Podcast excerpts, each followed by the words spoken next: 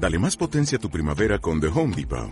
Obtén una potencia similar a la de la gasolina para podar, recortar y soplar con el sistema OnePlus de 18 voltios de Ryobi desde solo 89 dólares. Potencia para podar un tercio de un acre con una carga. Potencia para recortar el césped que dura hasta dos horas. Y fuerza de soplado de 110 millas por hora. Todo con una batería intercambiable.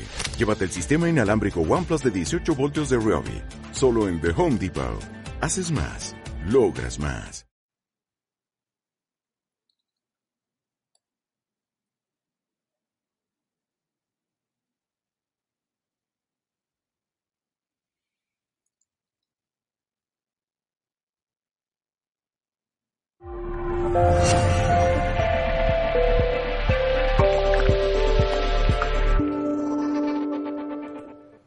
Hola, saludos en nombre de todo el equipo de Mindalia Televisión. Soy John y os damos la bienvenida a Mindalia en directo, donde miles de personas como tú asisten diariamente a las conferencias y entrevistas mundiales en vivo que organiza mindaliatelevisión.com. Hoy está con nosotros Jocelyn Arellano y viene a compartir la charla titulada Desapego en la vida y después de la vida. Jocelyn Arellano es maestra de meditación, sanadora y escritora. Su habilidad es escribir y hablar sobre temas espirituales y sobre la vida después de la muerte. Mindalia Televisión quiere darte una buena noticia. Os anunciamos la creación de dos nuevos canales para llegar a una más gente, Mindalia TV en inglés y Mindalia Televisao en portugués, en los que ya puedes encontrar conferencias, entrevistas y programas en directo. Ayúdanos a difundir estos dos nuevos canales suscribiéndote a ellos o también compartiéndolos en tus redes sociales. ¿Hablas inglés o portugués? También puedes dar una conferencia en directo en ellos. Entra en www.mindaliatv.com o en www.mindaliatelevisao.com y rellena el formulario para participar en los directos y obtener más información. También puedes encontrar estos canales en YouTube. No olvides dar a me gusta y comentar este vídeo para ayudarnos. Recuerda también, importante, para participar en directo desde ya mismo puedes utilizar el chat que hay a la derecha de tu pantalla haciendo tus preguntas a nuestra invitada de hoy y al final de su charla las responderá amablemente. El funcionamiento es muy sencillo. Pon primero la palabra pregunta en mayúsculas, seguido del país desde donde nos escribes, acordados que muchas veces se olvida, y seguido de vuestra pregunta. Y bien, ya sin más, vamos a dar paso a nuestra invitada Jocelyn Arellano y su conferencia Desapego en la vida después de la vida y después de la vida. Pues, Jocelyn, buenas, ¿qué tal? Hola John, qué gusto me da estar aquí. Igualmente, pues todo estoy tuyo. En el aire, ¿verdad? Dime. Bien, eh, buenas noches a todos. Me da muchísimo gusto estar aquí otra vez. Hoy con la conferencia que se titula Desapego en la vida y después de la vida. Quiero empezar diciendo que eh, todos los seres humanos nos apegamos a aquello a lo cual nos da seguridad. Puede ser nuestro trabajo, nuestra familia, nuestro cuerpo, nuestro posicionamiento social, nuestro éxito, nuestros dones, nuestros planes, la situación, cualquier situación favorable en la que nos encontremos, nuestra pareja, los hijos, en fin, todo aquello, aquellas situaciones o personas que nos hacen sentir seguras y nos hacen sentir bien, vamos a estar apegados o apegadas a ello. Y es humano y es lo normal. El problema está cuando por alguna razón eh, perdemos el objeto de nuestro apego porque cambia, porque muere, porque se va. Y entonces sufrimos. El tema de hoy, eh, que es el desapego, quiero hacer mucho hincapié en que el desapego es algo que todos venimos a aprender, porque de acuerdo, eh, de acuerdo a nuestro nivel de conciencia en el que estemos, venimos a desapegarnos cada vez más de los eh, de todos los placeres, vamos, de todo lo que nos ata al plano físico. Eh, quiero hablarle a todos los que me están escuchando, me lo digo a mí misma también, mm, le dedico también la plática a todos aquellos que estén sufriendo en este momento por la pérdida de un ser querido, por porque ha habido un cambio fuerte en sus vidas, porque han perdido la salud, porque algo ha pasado que, les ha, que los está haciendo sufrir. generalmente ese dolor tiene que ver con que hemos perdido o estamos perdiendo la seguridad en aquello en lo que la teníamos puesta. Me gustaría decir que nada ni nadie nos es indispensable para ser felices. Nada ni nadie nos es indispensable. Lo que pasa es que es difícil entender esto. Eh, casi todas las dificultades por las que pasamos, todos nosotros, las hemos programado antes de encarnar, eh, las programamos con la intención de aprender, como siempre he dicho, aprender diferentes aspectos del amor. Un aspecto importantísimo que venimos a aprender todos es que la felicidad o la seguridad está en el contacto con nosotros mismos, está dentro, está en nosotros cuando volvemos al todo en conciencia, cuando volvemos al presente y podemos abrazar lo que está sucediendo. Ahora, todo esto nos cuesta mucho trabajo y es un proceso que demora muchas vidas y muchas muertes, porque tanto los apegos que, tenemos aquí van a continuar del otro lado. Hoy mm, quisiera empezar diciendo algunos, eh, hablar de algunas formas en que estamos apegados y cómo tapamos o cómo nos defendemos de las cosas cuando no nos gustan. Entonces, tenemos eh, diferentes formas de apegarnos al sufrimiento. Por ejemplo, quiero empezar hablando de lo que llamaríamos la em, cuando alguien se siente víctima, victimizarnos. Cuando uno se siente víctima, eh, logras, desde luego, llamar la atención porque generas comiseración o generas lástima. Eh, es una manera en que nos hagan caso. También es la, el ser víctima, también tiene que ver con una rebeldía, ser rebeldes ante lo que nos está tocando vivir. Eh, nos cuesta mucho trabajo aceptar las cosas como se nos presentan y el papel que muchas veces adoptamos es el del victimismo. Es difícil cambiar este tipo de actitud porque muchas veces ni nos damos cuenta que estamos eh, queriendo tapar eh, o no enfrentar lo que está sucediendo haciendo, haciéndonos pasar por víctimas. Y todo esto requiere un proceso. Lo que generalmente, lo que más nos está afectando, lo que más se afecta es el ego, que no acepta que las cosas son como son. Entonces, una manera en que tapamos o evitamos estar o nos revelamos ante lo que está pasando es el victimismo. Otra manera es las adicciones. Las adicciones, eh, bueno, como bien saben, las adicciones, cuando algo, cuando nos cuesta mucho trabajo lidiar con lo que nos toca en la vida, pues nos podemos apegar a diferentes tipos de diferentes apegos, diferentes adicciones, ya sea eh, adicción a la bebida o adicción al sexo o adicción a las drogas, adicción a la comida, en fin, hay muchas formas eh, de adicciones y todas finalmente tienen que ver con no poder o no querer aceptar la vida como se nos presenta. Eh, el problema con las adicciones o con cualquier tipo de apego, incluso el victimismo, es que también no solamente nos va a hacer sufrir aquí en la vida, es si es si además cuando después de morir, como he dicho en algunos otros videos, eh, nosotros cuando morimos llegamos del otro lado en el mismo estado mental y emocional en el que morimos y en el que hemos vivido nuestra vida. Entonces, eh, a todo aquello a lo que yo esté fuertemente apegado en mi vida, me va a ser muy difícil cuando llegue del otro lado soltarlo.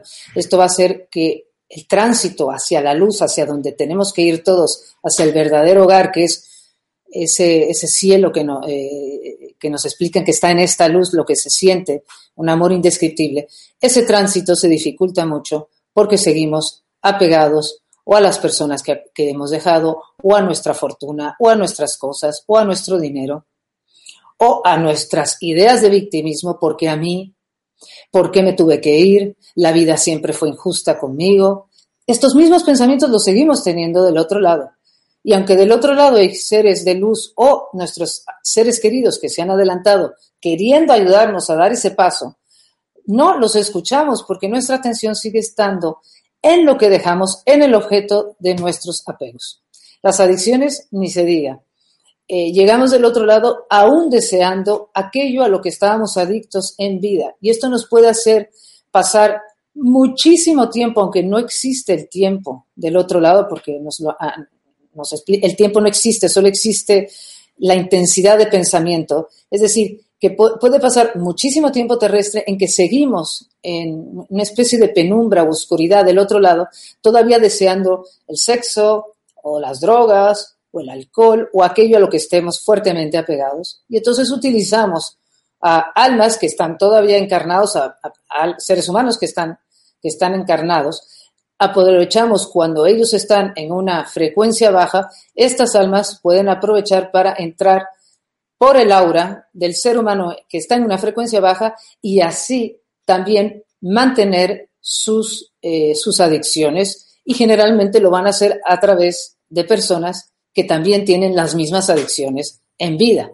Así que una persona que, por ejemplo, eh, eh, le guste ir mucho a prostíbulos o esté, es muy posible que puede eh, que, tenga un alma del otro lado pegada a su aura que esté disfrutando de los mismos placeres que él de otra manera, pero que lo induce a seguir yendo a, este tipo de lugares porque tanto, tanto el que está de este lado como el que está del otro lado eh, eh, encuentra, sigue encontrando placer, pero muchas veces el adicto en, la, en la vida eh, a veces siente que, esto, que hay una fuerza que, lo, que lo, lo lleva a seguir en determinadas adicciones más allá de lo que él quisiera.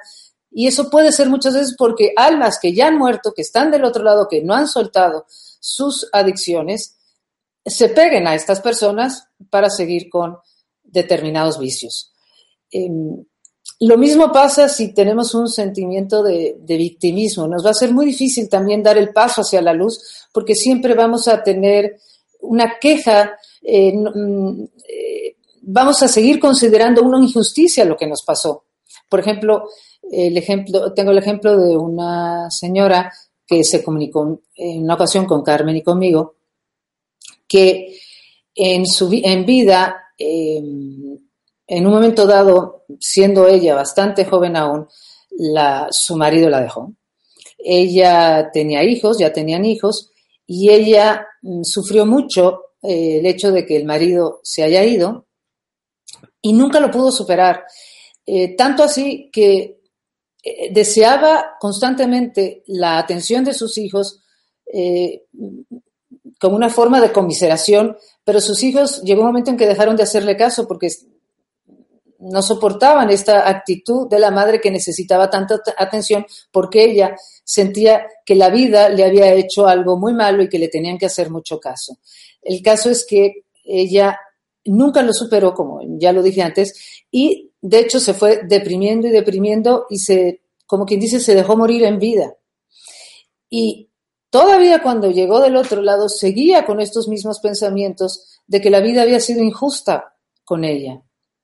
Y fue, o sea, también requirió de, requirió de muchas oraciones y esfuerzo para que ella lograra eh, separarse de esas ideas, soltar el apego a esas ideas que tenía. Entonces, estoy hablando de la de sentirse víctima, estoy hablando de las adicciones como formas de no querer enfrentar cuando algo es difícil para nosotros. Eh, otra manera, desde luego, es el apego que tenemos al resentimiento y al deseo de venganza. Nos apegamos a ideas de odio y de querer vengarnos porque consideramos que lo que nos han hecho ha, sido malo y que lo que tenemos que hacer es vengarnos. Por supuesto, la solución nunca es la venganza ni el resentimiento, ya que nos hace mucho más daño a nosotros que al objeto de nuestro resentimiento. El camino siempre es el perdón.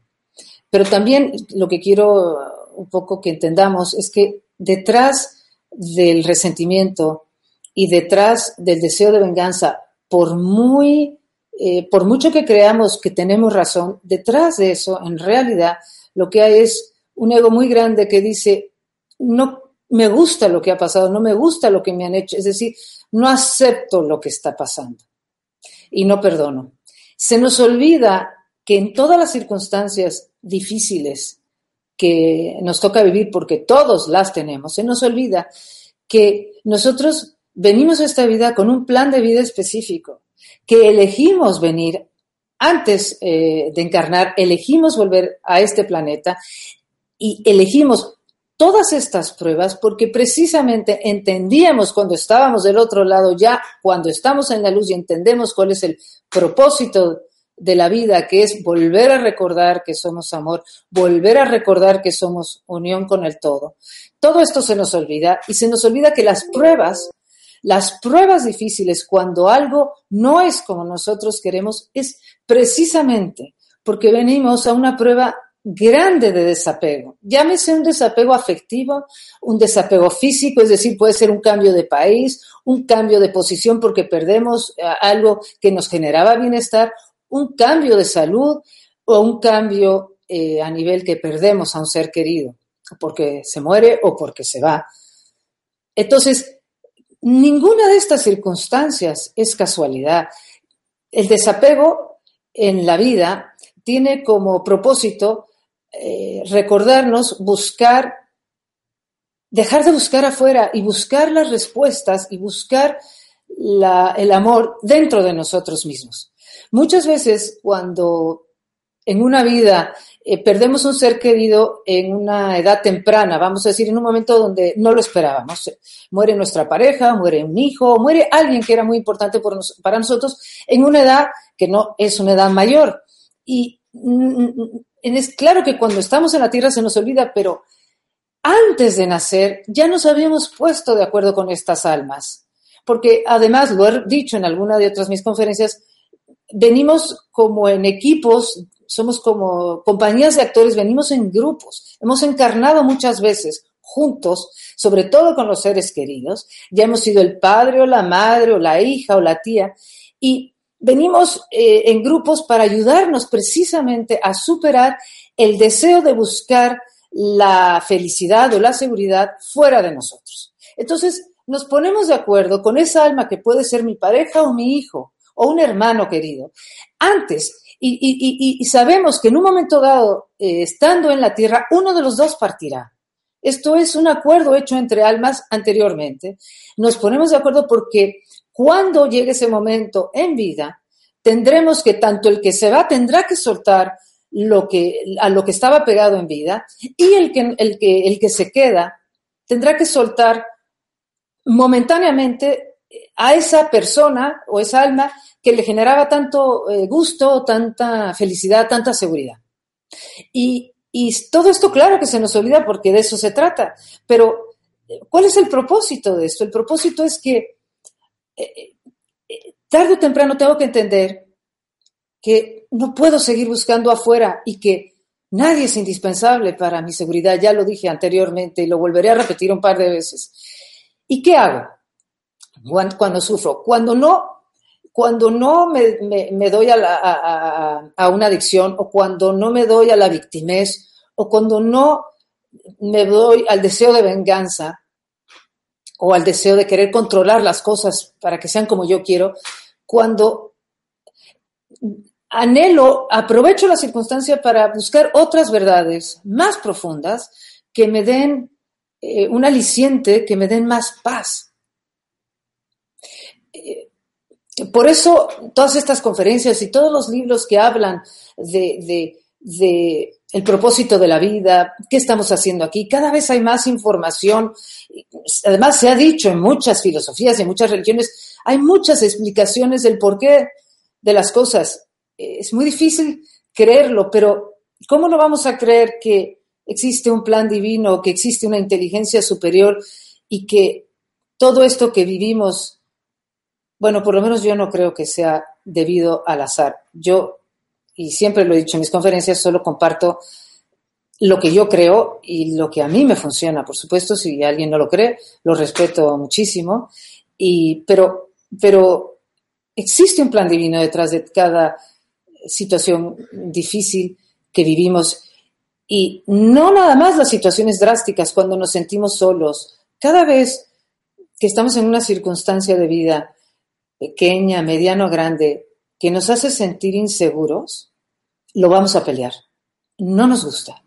Lo que nos gusta es estar en las situaciones o en los planes o en las actitudes que nos generan cierto tipo de seguridad, aunque sea una seguridad falsa y aunque juegue un papel de víctima para buscar así la atención, de todas maneras, estas maneras nos dan seguridad. El deseo de venganza nos da cierta seguridad, nos hace sentir falsamente que estamos en control de algo. El hecho de querer eh, tener resentimientos con alguien o quererme vengar me da esa falsa idea de que yo soy fuerte y de que yo todavía puedo hacer algo. En lugar de reconocer que tanto las almas que supuestamente me han hecho algo, y digo supuestamente es porque en realidad nadie no es personal desde el punto de vista que hay que entender que así como nosotros estamos en un proceso evolutivo eh, para empezar a entender que la seguridad y la felicidad está en el contacto con mi ser, así estamos todos. Todo el mundo está aprendiendo, está en un, vamos a decir, en un momento de su proceso evolutivo con un cierto nivel de conciencia donde dependiendo de qué tanto miedo o inseguridad motive a, ese, nos motive, van a ser nuestras acciones. Mientras más miedo tenemos, más control queremos ejercer. Ese mismo control es el que nos puede llevar a hacer mucho daño a otros, porque si la inseguridad es grande, vamos a llegar incluso a querer matar o hacer cosas crueles. Pero todos hemos pasado por toda clase de circunstancias y aquellos que se encuentran en niveles de conciencia más bajos es porque eso es lo que les corresponde. Entonces, si a mí me toca sufrir el agravio, vamos a decir, de alguien que está en un nivel de conciencia más bajo o un nivel de conciencia determinado que lo lleva a actuar de esa manera, eh, no es una cosa personal, no es una cosa en contra de mí, es algo por lo cual esa persona tiene que aún pasar para aprender una serie de cosas.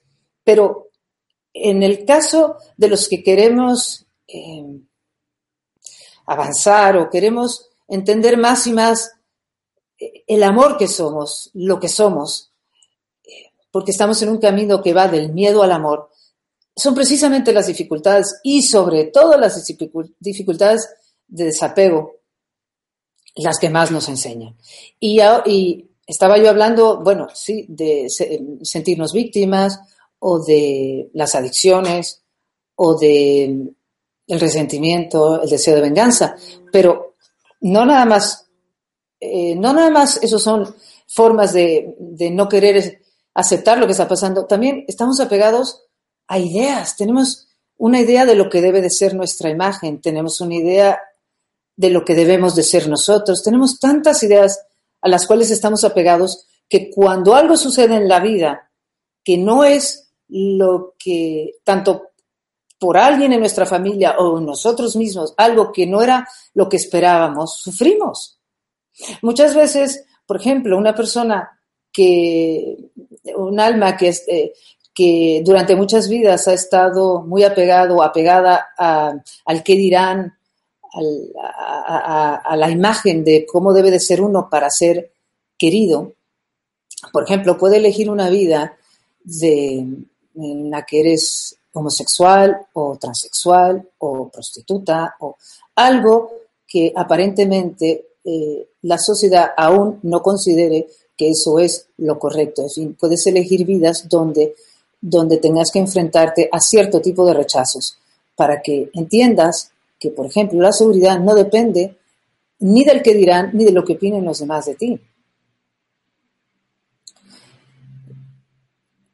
Cada vida, ustedes fíjense en la vida que tienen o las dificultades que tienen, o cuando se sienten solos o cuando tienen que enfrentar algo que les, que les mueve el tapete, decimos en México, pero que les causa inseguridad, cómo nos cuesta trabajo aceptar cualquier cosa que nos cause inseguridad. Y se trata justo de entrar en la inseguridad para empezar a entender que que podemos confiar y que no estamos solos y que dentro de nosotros se encuentra Pero cuando hablo dentro de nosotros, hay, eh, hablo de a quitar la mente y volver totalmente al presente, porque tenemos que volver a la unión con lo que somos. Y la unión con lo que somos, mm, la manera en que yo por lo menos la experimento es cuando vuelves completamente al presente y abrazas lo que te está pasando. Y cuando digo abrazar lo que te está pasando es que de alguna manera eh, buscas la manera de,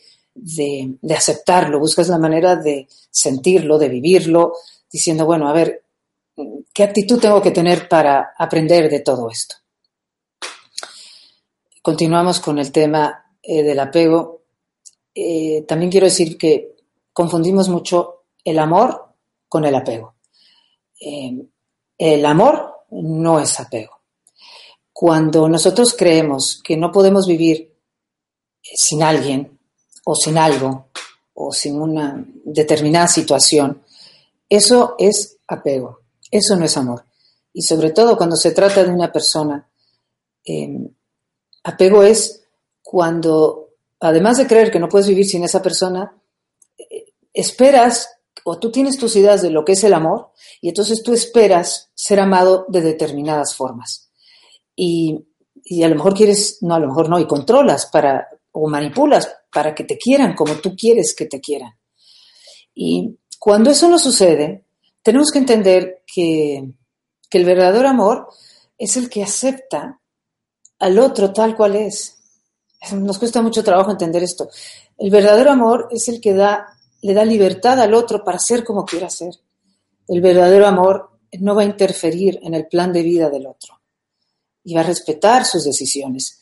Y esto, aunque lo decía San Pablo y en casi todas las bodas que yo he ido se lee, esta epístola de que el verdadero amor lo da todo y cosa que nos cuesta mucho trabajo entender, pero sí tenemos oportunidades en la vida mm, con nuestros seres queridos cuando no nos dan lo que queremos, tenemos, ahí tenemos una gran oportunidad. Todo depende de cómo sea la situación. Hay situaciones que son insostenibles y se vale salirse de ellas, pero, pero también es importante ver cómo lo que creemos que es amor tiene que ver con lo que yo quiero que tú me des a mí, basado siempre en mi satisfacción personal y desde luego mi satisfacción personal va a tener mucho que ver también con mis propias inseguridades, porque al final Muchas veces quiero que me quieran como yo quiero que me quieran porque yo me siento insegura. Volvemos al tema de la inseguridad y el miedo. Siempre el apego, siempre vamos a estar apegados, apegados a personas, situaciones, ideas de cómo deberían de ser las cosas, porque según yo, si las cosas fueran de determinada forma, yo me sentiría más seguro. Cuando que ya sabemos por lo menos después de cierto tiempo en este planeta, que para empezar todo cambia, nada se queda igual. O sea que lo único constante para empezar es el cambio. Y otra cosa que es seguro es la muerte. Así que perderemos seres queridos en el camino y también nosotros acabaremos por irnos de este plano y la vida continuará. Pero a lo que voy es recordar que eh, cada vez que algo no es como nosotros queremos, es la oportunidad que además nosotros hemos diseñado de antemano la oportunidad de oro para ir hacia adentro y buscar verdades más profundas. Mm. Lo mismo sigue pasando del otro lado. Cuando morimos, por ejemplo, hemos tenido comunicación con muchas almas que mueren y aún del otro lado siguen sintiéndose indispensables para sus seres queridos y nos dicen, pero ¿cómo es posible que me fui en este momento de mi vida? Mis hijas todavía me necesitaban, mi pareja me necesitaba. No me puedo ir dejándolos, me necesitan.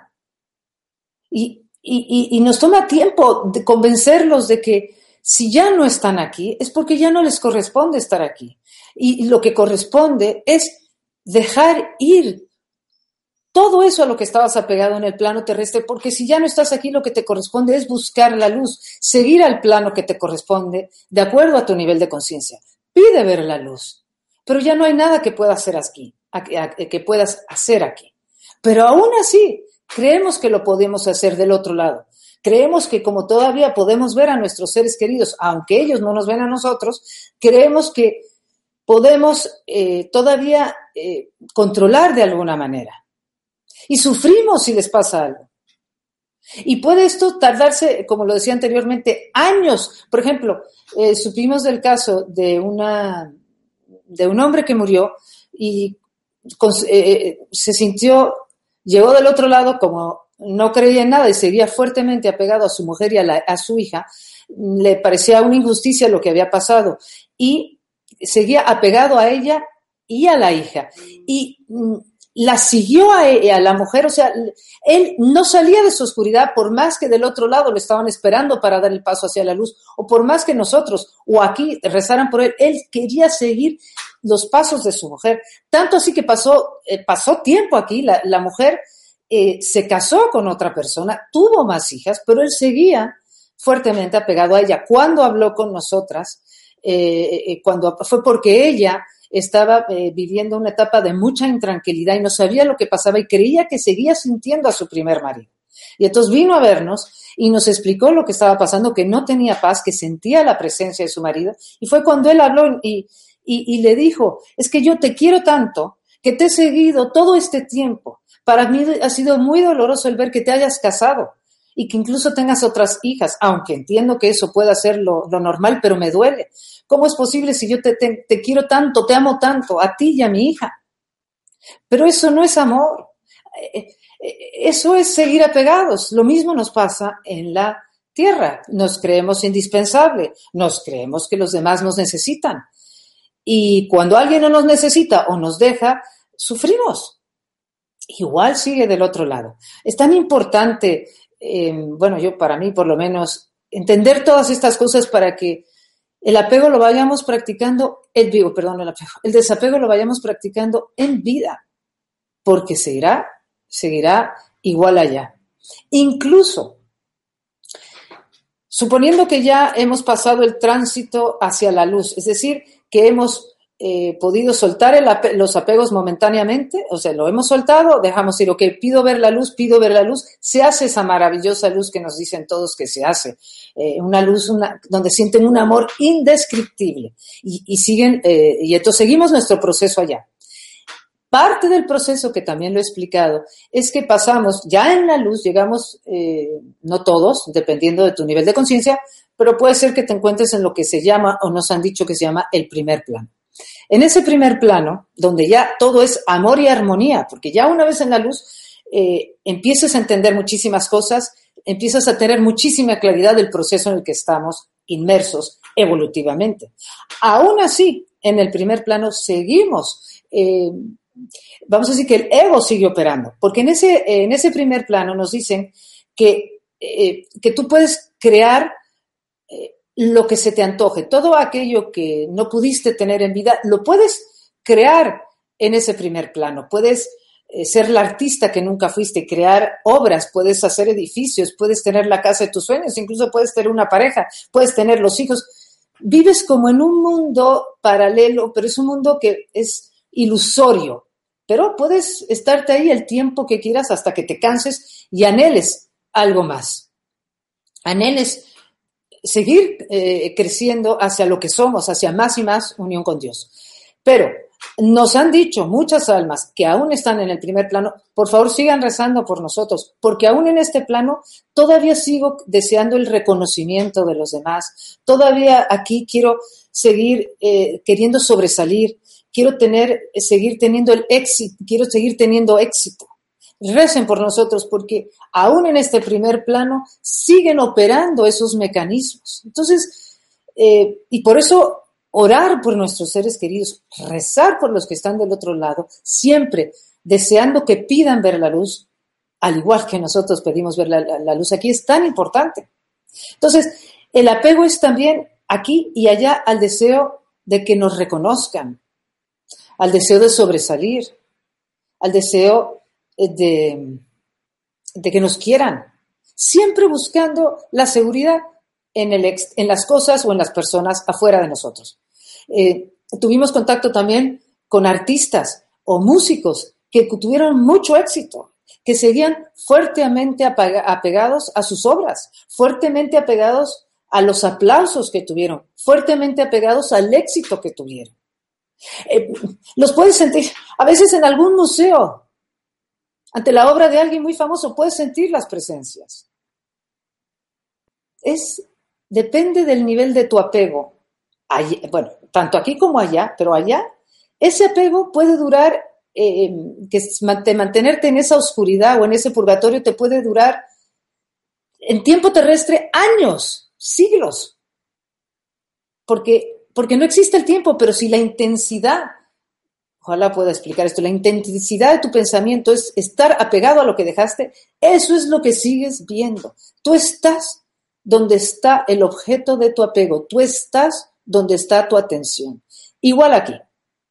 Entonces, cuando perdemos a alguien, cuando perdemos algo, cuando hemos perdido la juventud o algo, o algo cambia en nuestras vidas, a lo cual no estábamos acostumbrados y genera esta inseguridad, trabajémoslo son oportunidades de oro.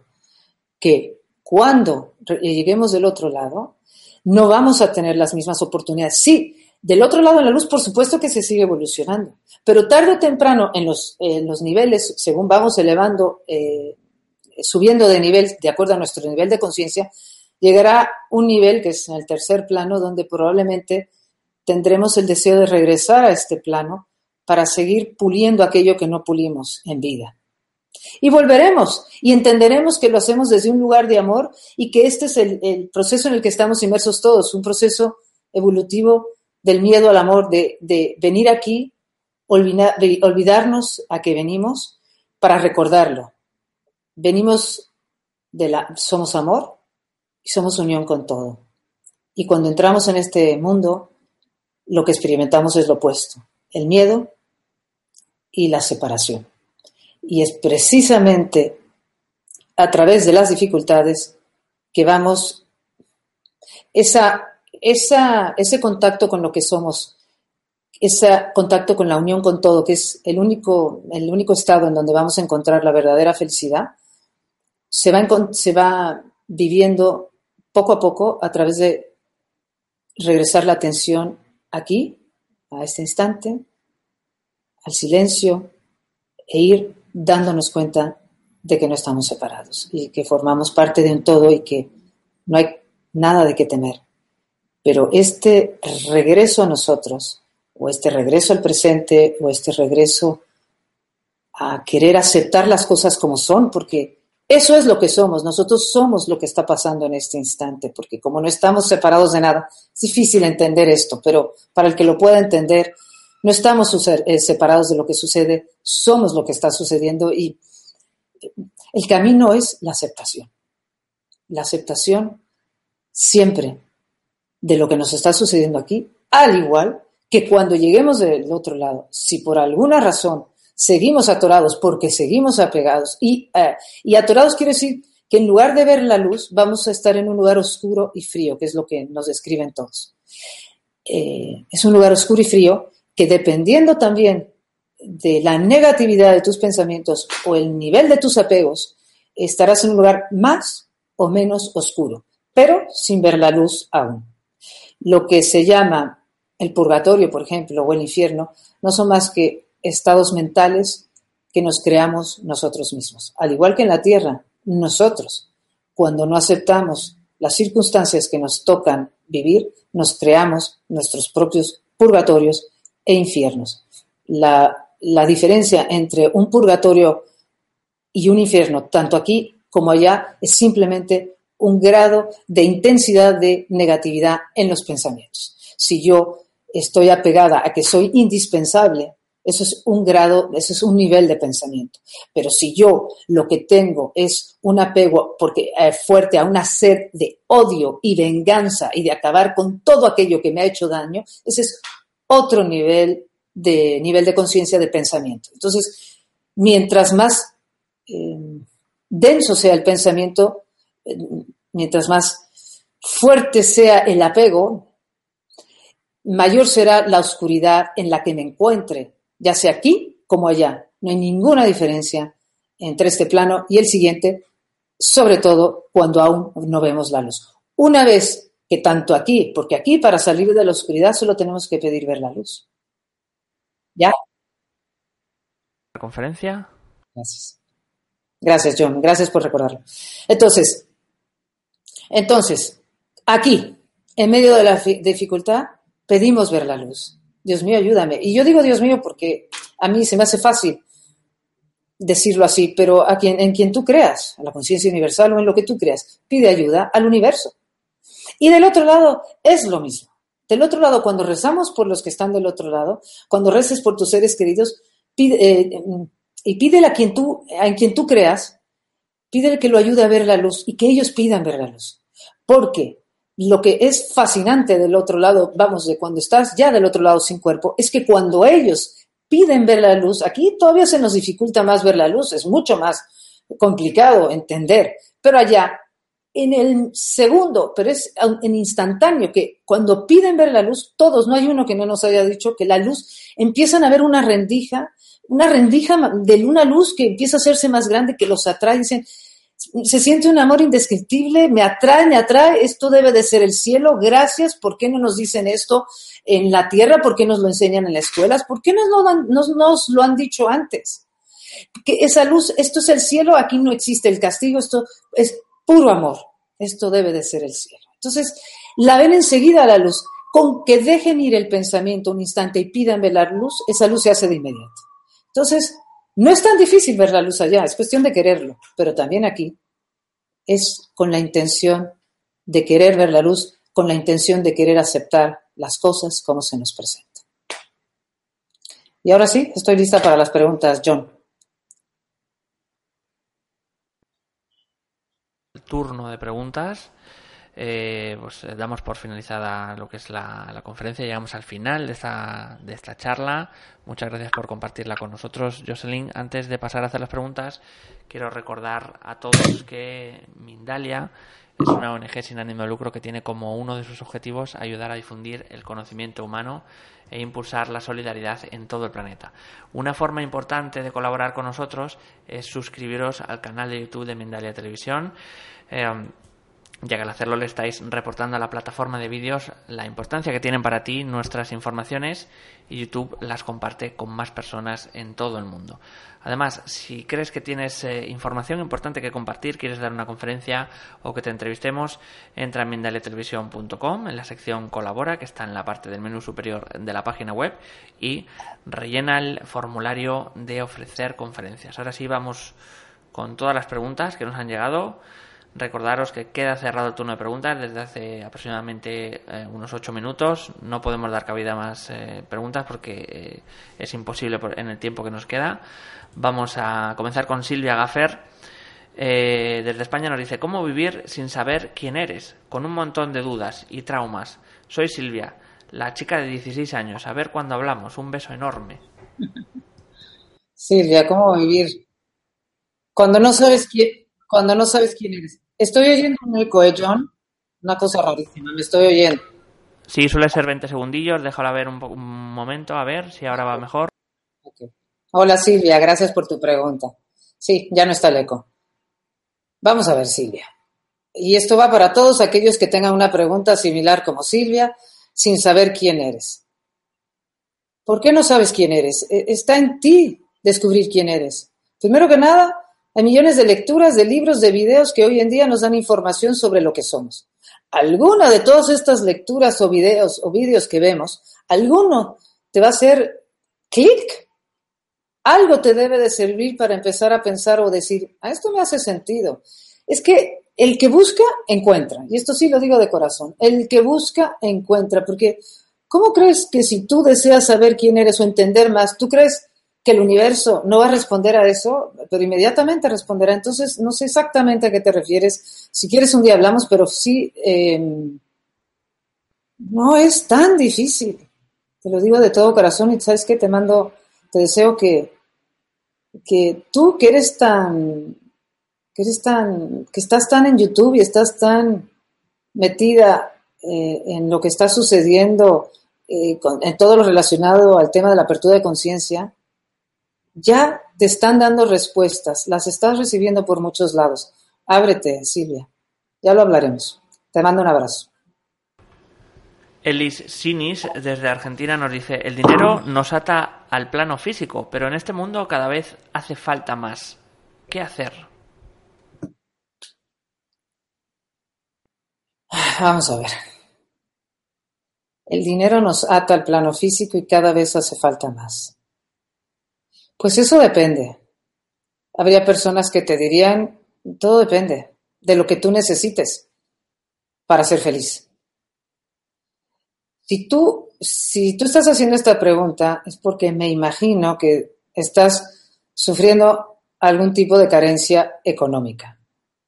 Si estás sufriendo algún tipo de carencia económica, ¿por qué no te preguntas qué necesitas que a lo mejor no tienes ahora por falta de dinero? ¿Es verdad que lo necesitas? ¿O qué tendrías tú que aprender de eso que tú crees que necesitas y no estás pudiendo tener ahora? Porque yo estoy convencida de que tenemos lo que necesitamos y si tu actitud interna es de apertura y humildad y aceptación a lo que está pasando, te llegará lo exactamente lo que tú necesitas, de veras, créeme. Mira a ver más bien qué estás necesitando que no necesitas. Espero que esto te sirva, lo digo con mucha humildad, de verdad. Siguiente, John. Rosita García desde Colombia nos dice, hace dos meses se suicidó un hermano, estoy en depresión, ¿qué hago para desapegarme si ya no está? Gracias Rosita por compartir, siento mucho la pérdida de tu hermano.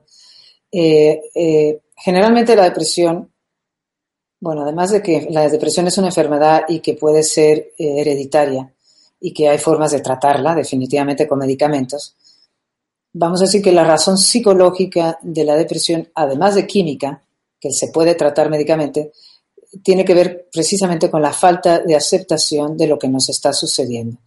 Entonces, yo te recomendaría, para empezar, espero que esta conferencia te haya servido porque créeme que si tu hermano se fue y en la manera en que se fue es porque eso es lo que él tenía que vivir. Y, espero que tú eh, puedas aceptar que esa fue su decisión y respetarla. Y que si esto es lo que le toca a él y lo que les toca a ti como familia y te toca a ti vivir, créeme que es que tiene mucho que ver con, desde luego, con esto del desapego. Para mí, eh, la clave, eh, bueno, una clave importante para practicar el desapego, desde luego, es la oración y aprender a meditar. Cualquier práctica espiritual que te ayude a quietar la mente y que te ayude sobre, a quietar la mente para que no te ganen las ideas de que las cosas como son no deberían de ser, porque la depresión siempre viene de la lucha que tenemos en contra de lo que está pasando. Entonces, pide mucha ayuda, reza, medita y busca respuestas, como escuchar este, tipo de videos, eh, que te van a ir abriendo poco a poco el corazón para que poco a poco vayas pudiendo aceptar. Créeme que todo esto tiene un sentido grande y una inteligencia superior está detrás de todo esto. Lo entenderás algún día y te volverás a reunir con tu hermano. Eso te lo aseguro. Espero que esto te sirva. Siguiente.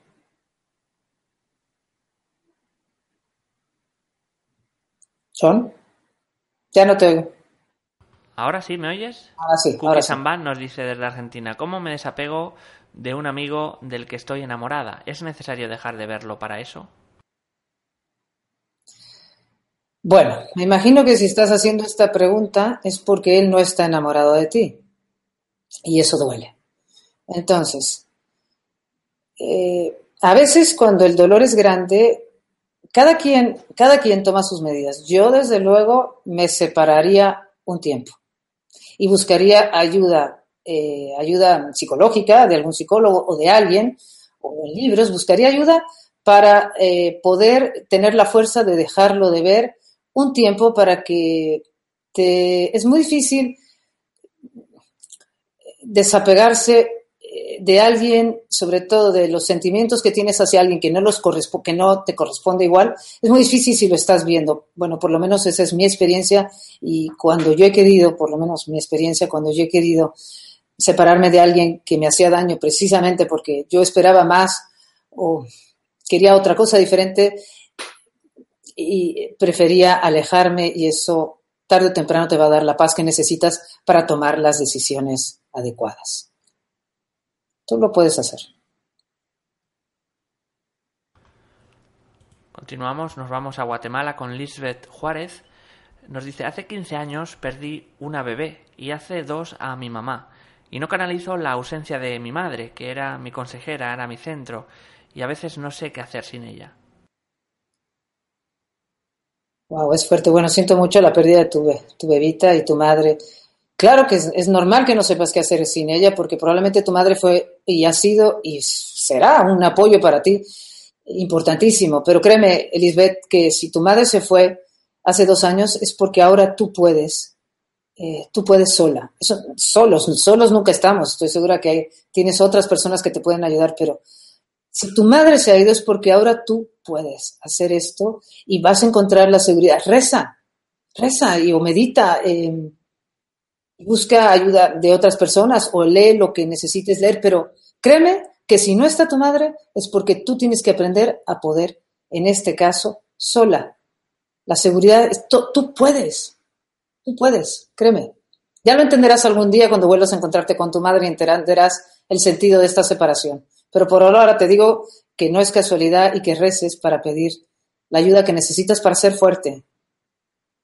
Porque tú puedes. Gracias, John. Maricela Tapia nos hace dos preguntas desde Venezuela. La primera es, Jocelyn, ¿cómo defines el ego y cómo incide en los apegos? ¿Cómo proteger el aura para evitar que se filtren energías de baja vibración? Bueno, a ver, a ver. Ok, gracias. A ver, son un par de preguntas. Primero lo del ego y luego cómo evitar eh, que, se filtre, eh, que se filtren eh, energías de baja vibración. El tema del ego y los apegos, yo como lo entiendo yo, que acuérdate que es mi experiencia, es que el ego para mí es todo lo que en mí se pelea con lo que está sucediendo. El ego es esa parte, no sé, en mí que, que esa parte que se, se siente separada y que cree que puedo controlar las cosas o que cree sí, que puedo controlar las cosas y que cree que las cosas deberían de ser de determinada forma. Al final, el ego no son más que una bola de pensamientos que te hacen creer que tú tienes control sobre lo que está sucediendo y básicamente es eso. Entonces, por eso es tan importante el desapego, porque el desapego es lo que nos ayuda a trabajar el ego, es el desapego va, tota-, es decir, perder algo que queríamos o que las cosas no sean como queremos va en contra totalmente de todas las ideas que podemos tener. Ahí es donde el ego pierde fuerza, cuando tienes que pasar por lo que te cuesta trabajo.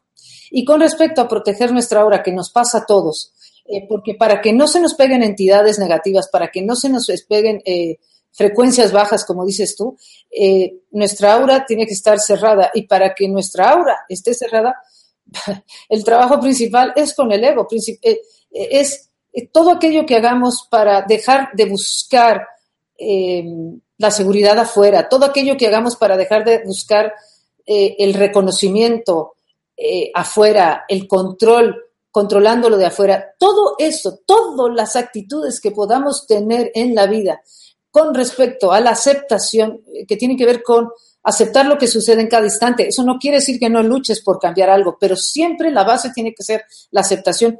Ese tipo de actitudes, esas actitudes basadas en el amor, son las que fortalecen el aura. Todas las ideas negativas, todo aquello que tiene que estar basado en el miedo y en el querer que las cosas sean de determinada forma, basados en el miedo, em, em, empobrece el aura. Eh, es por donde se nos la debilita y por ahí se nos cuela. Espero que esto te sirva. Nos vamos eh, con la siguiente pregunta de Maricela. Nos dice, perdí a mi padre a los siete años y a mi madre a los 16. ¿Habrá alguna razón por la cual nunca puedo ver a mi padre en sueños? Y es que si sueño con él, no lo veo como él era físicamente. Mira, de lo que yo te puedo decir es que, de lo que yo entiendo es que si no lo ves, eh, puede ser por varias razones la más probable es porque por ahora no tienes que verlo. Es lo más que te puedo decir. Por alguna razón eh, no te toca verlo. Probablemente si no lo ves en sueños es que él ya esté en la luz. Eh, vamos, yo lo que sí puedo decirte, decir es que Cuando el alma, no, cuando la persona que ha fallecido no está en la luz, es cuando lo sentimos muy cerca, sentimos como esas presencias. Siento a mi papá o siento a mi mamá. Eso tiene mucho que ver con que no han ido a la luz. Cuando menos los sentimos eh, así cerca de esa manera es porque ya están en la luz.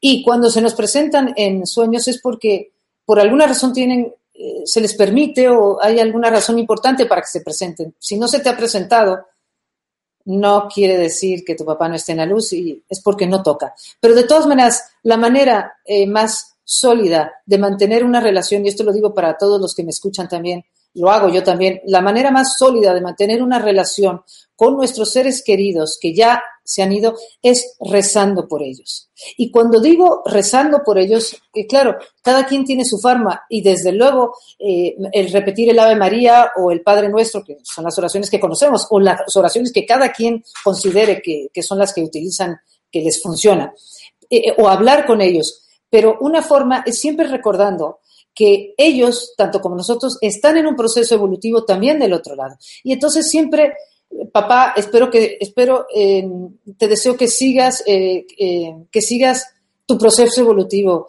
que sigas buscando más y más luz, que sigas, que sigas tu anhelo de, de unión con Dios, de unión con lo que eres. En fin, siempre desear, el desearles que siga su proceso evolutivo, que no, que no se atoren, que sigan en ese ser más y más y descubrir más y más lo que son. Si rezas por tus seres queridos, la relación se hace muy estrecha y muy íntima, aunque no los veas. Créeme, practica eso. Ya verás cómo sientes que hay una conexión fuerte. El rezo nos une a nuestros seres queridos. Continuamos. Gerardo Hernández eh, nos hace una pregunta sobre un ser oscuro. Nos dice, tengo un ser oscuro algún consejo, ¿cómo me lo quito? Fue por ignorancia y miedo, entiendo como que, como que se le agregó, ¿no? Y luego nos dice, ayúdenme, pues este ser me quitó a mi familia. ¿No nos explica más? Ok, bueno, de lo que yo puedo decir con respecto a este tema, cuando se, se te pega o se nos pega un ser oscuro en el aura, es porque nosotros estamos en una frecuencia baja. La única manera que se nos puede pegar un ser oscuro es porque nosotros estamos vibrando en la negatividad. Es la única manera. Porque cuando estás vibrando en lo positivo, en pensamientos positivos, no se te pegan. Entonces, algo está pasando en ti eh, que yo no puedo saber lo que es, pero lo que sí te puedo asegurar es que estás vibrando en una frecuencia más baja. Eh, te aconsejo que, bueno, desde luego busques ayuda de inmediato porque hay personas que pueden ayudarte con algún tipo de limpia, eso seguro. Y por otro lado, para cerrar nuestra hora y elevar nuestra frecuencia, vuelvo a lo mismo, la oración, la meditación, em, actos de generosidad hacia los otros, pensamientos positivos, todo lo que tenga que ver con el amor es lo que eleva la frecuencia, tus pensamientos positivos, el que ayudes a otros, el que te ayudes a ti, incluso buscando eh, este tipo de preguntas es que estás buscando respuestas. Tienes que, tienes que hacer todo aquello que te ayude a elevar tu frecuencia. Empieza por la oración, que es un medio muy efectivo, definitivamente de elevar la frecuencia. Espero que esto te sirva y espero que puedas encontrar ayuda en donde estés. A ver si alguien te puede hacer una limpia, además de lo que te estoy recomendando. Podemos a la siguiente. Pasamos. Alejandra Delgado desde México nos dice, ¿cómo se puede superar el comer mucho? ¿A qué se debe? ¿Y cómo sanarlo y dejar ir? Hijo, qué buena pregunta, porque no hay duda que eh, comer, el comer compulsivamente es e igual adicción que la adicción al alcohol o que la adicción a las drogas. Es una enfermedad, es una adicción y tantas personas sufren de eso. Eh, desde luego, eh, esto no es casualidad. Desde luego, la adicción a lo que sea, y a la comida, por supuesto, que además es bien difícil porque es algo que tienes que enfrentar además tres veces al día eh, y, en todas las reuniones sociales. Eh, desde luego, comer mucho tiene que ver con tapar. Eh, comer mucho es no querer estar en contacto con lo que está sucediendo. Porque evidentemente lo que está sucediendo en tu vida, que no sé lo que sea, no te gusta, te cuesta mucho trabajo y, y está bien. Pues es que no es fácil aceptar las cosas como son. Yo hablo aquí de, que todos estamos en estos luchando por aceptar lo que cada quien tiene que vivir. Pero bueno, a lo que voy es que, eh, desde luego, eh, comer tiene que ver con tapar y no sentir. probablemente, no sé si esto venga de, de herencia, Tú sabes muy bien, no lo sé, en México, yo lo sé porque yo he vivido muchos años en México y existe, yo sé que existen muchos grupos de comedores compulsivos que te pueden ayudar. Ese básico, ese es número uno que te puede ayudar en los comedores compulsivos. Todos los programas de AA están dirigidos a, son programas espirituales que están dirigidos a ayudarnos a aceptar la vida como se nos va presentando y a soltar el control. O sea, la manera en que ellos tienen de decirlo es poner nuestra vida en manos de Dios que es otra manera de decir, deja ir tus ideas de cómo deben de ser las cosas o deja ir el control y fluye con lo que está pasando.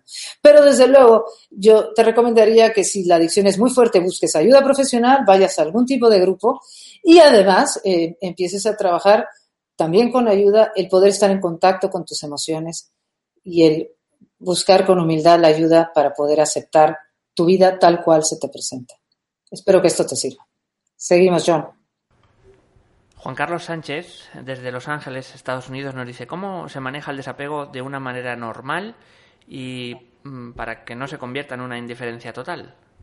Ah, qué buena pregunta. Bueno, es, que para, practicar el desapego no se trata de ser insensible.